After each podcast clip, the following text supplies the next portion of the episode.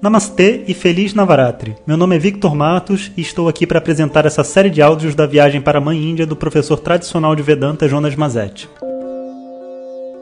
Om Shri Guru Pyo Namaha Harihi Om Bom dia pessoal. Então, uma das características das nossas viagens é que a gente sempre acorda de madrugada. E é interessante que quando a gente está falando assim de uma viagem de peregrinação, muitas pessoas assim acham que é uma viagem turística convencional, né? Só que em vez de visitar os lugares, vamos dizer assim, turísticos, a gente está visitando lugares mais voltados para a espiritualidade. Mas não é muito bem assim, porque a gente tem essa proposta de crescimento durante a viagem. Né? Então, toda viagem tem um, um sankalpa, né? como vocês já aprenderam através dos áudios, uma intenção, né? um lugar onde a gente quer chegar é, internamente, uma energia que a gente vai viver. E a gente também tem uma proposta de disciplinas, sabe? Que muitas vezes eu só falo durante a viagem. Então, assim, ah, o horário que a gente vai acordar, o que, que a gente vai fazer. Todo dia a gente canta mantras, né? E depois a gente. É, às vezes, para algumas pessoas, tem atividades específicas, leituras, meditações, reflexões, né? E tudo isso vai fazer com que a mente seja obrigada a passar por um processo onde o, o desconforto e a falta de muletas, vamos dizer assim, que normalmente a gente carrega né, com a gente para não deixar a gente cair, é, são retiradas. Né? E nesse, quando a gente tira isso, a, a mente ela vai ser obrigada, né, como eu já falei anteriormente, ou a pessoa cresce ou ela quebra. Né? E, e essa opção né, é uma opção assim muito difícil para a mente fazer. E por isso, né, inclusive, principalmente quando a viagem é mais difícil, não no caso dessa, mas a minha, minha última viagem, que foi para os Himalaias, né, uma viagem tão difícil. É, a gente agora né, compreende a importância de só trazer pessoas que já estão estudando há um tempo, que são alunos de uma turma regular, porque isso tudo aumenta a probabilidade da pessoa, em vez de quebrar, crescer. Né? E não que quebrar seja um problema também não, porque não tem nada demais acontecendo, né? Só que é um desconforto enorme para a pessoa, para as pessoas em volta, né? A gente diz que a pessoa dá BO, né? E agora isso vai acontecer em qualquer tipo de viagem que tenha essa proposta, né? Então, o que que acontece, né, quando a gente dá o BO? Isso é uma coisa eu acho que é importante dizer, porque por mais que a gente esteja numa peregrinação, isso também vai acontecer na vida normal, né? Quando as pessoas tiram da gente as coisas que a gente está acostumado, né? Então, esse BO, né, que é um, é um jargão só de boletim de ocorrência, né? Algo ocorreu, fato, né? Um fato alterado da situação, né? Ele geralmente representa por um, ele geralmente se manifesta como um surto é, emocional ou comportamental totalmente fora da curva. E nós internamente temos total consciência disso. Então, às vezes a gente grita, às vezes a gente quer ficar sozinho, às vezes a gente é, é meio grosso, mal educado, não fala com ninguém. Às vezes a gente sabe que a gente está viajando na maionese, mas sente, sabe? Tipo, ó, aquele cara me sacaneou, mas a gente sente que está tá viajando, né? E, e acusa outra pessoa, e grita, e não sei o quê. Então, o importante nesses momentos de BO, né, para a própria pessoa que está passando por isso, é ela entender que até certo ponto ela não controla, então tipo vai vai dar BO mesmo e que ela precisa ter sempre aquela humildade de dizer eu errei. Opa, pode ser que não seja assim, isso é só como eu sinto, né? Será que você poderia tipo assim me explicar de onde isso vem? Como se você quisesse é, você acusasse, mas você falasse para outra pessoa que você sabe que essa acusação não é uma coisa tão fundamentada internamente, sabe?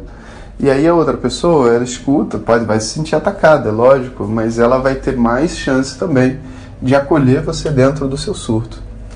E quando uma pessoa está dentro desse BO, né, como que a gente acolhe ela? Um, a gente nunca fala que ela está errada, porque é, não, não é uma questão de certo ou errado, ela está sentindo. E se ela está sentindo, aquilo ali é verdade para ela. E dizer que está errado não vai levar a lugar nenhum. O que a gente precisa fazer é investigar um pouco mais profundamente a interpretação dos fatos. Né? Então, tipo assim, você é, tá chateado comigo, né? Tá, mas por que que você tá chateado? Ah, porque você fez tal coisa.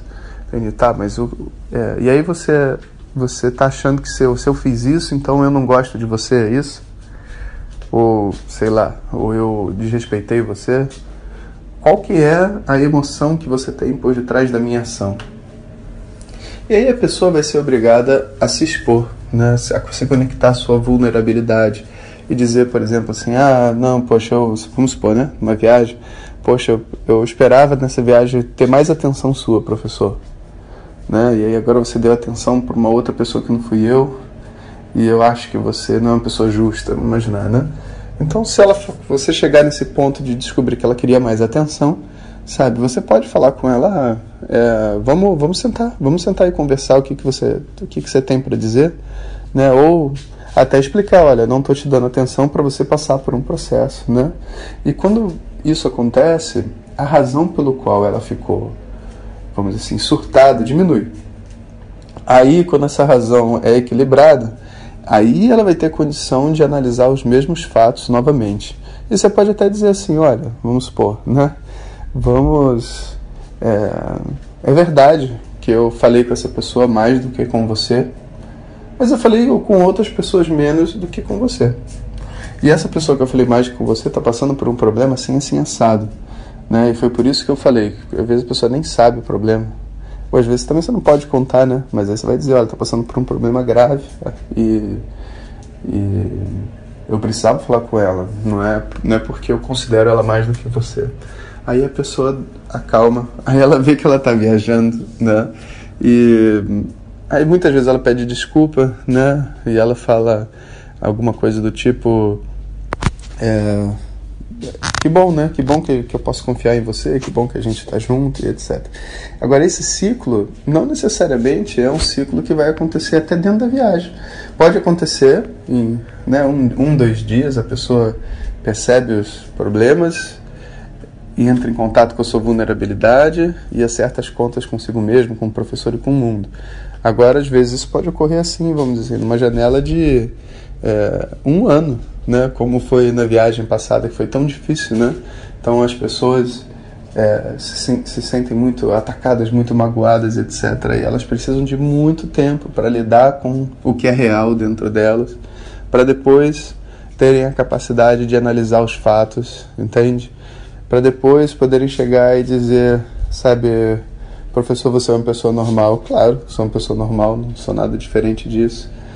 Para depois poder dizer, ah, obrigado foi assim que foi meu processo de crescimento, né? Então, o quanto tempo dura esse ciclo, né? É só função da intensidade da situação, da, do nível de maturidade da mente, sabe? Porque quanto mais, vamos dizer assim, evoluídos dentro desse processo, mais rápido esse ciclo passa, porque você já está acostumado a fazê-lo, né? E, e também né, de umas bênçãos especiais, né, que é fruto assim de você estar tá vivendo uma vida justa, honesta, adequada. Né? O erro que a gente comete nesse, nesse caminho é a gente achar que o BO não vai acontecer com a gente, ou que a gente exatamente já é evoluído para não, não ter esse tipo de comportamento. Né?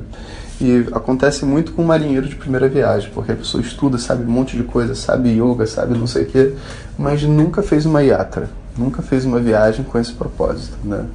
Então, eu achei que isso era interessante, apesar de que nessa viagem a gente teve muito poucas situações, porque é uma viagem assim muito tranquila, mas ainda assim, né, sendo uma yatra, essa energia vai acontecer. Então, queria compartilhar isso com vocês, né, para que vocês entendessem esse processo, né, e soubessem o que que é realmente é, uma peregrinação, uma yatra, né? E quem sabe, né, vocês não se juntam a mim numa próxima viagem, né, para experimentarem por dentro o que que acontece. Então, Um bom dia para todos vocês. Om Sahana Vavatu Sahanao Bhunaktu Sahaviryam Karavavahai Tejasvinavadhitamastu Ma Vidvishavahai Om Shanti Shanti Shanti Se você quiser receber nossas mensagens diretamente no seu WhatsApp, peça para quem te encaminhou este áudio para compartilhar o nosso contato e nos envie a mensagem Quero Receber. Mais informações www.vedanta.com.br. Até o próximo áudio. Om Tat Sat.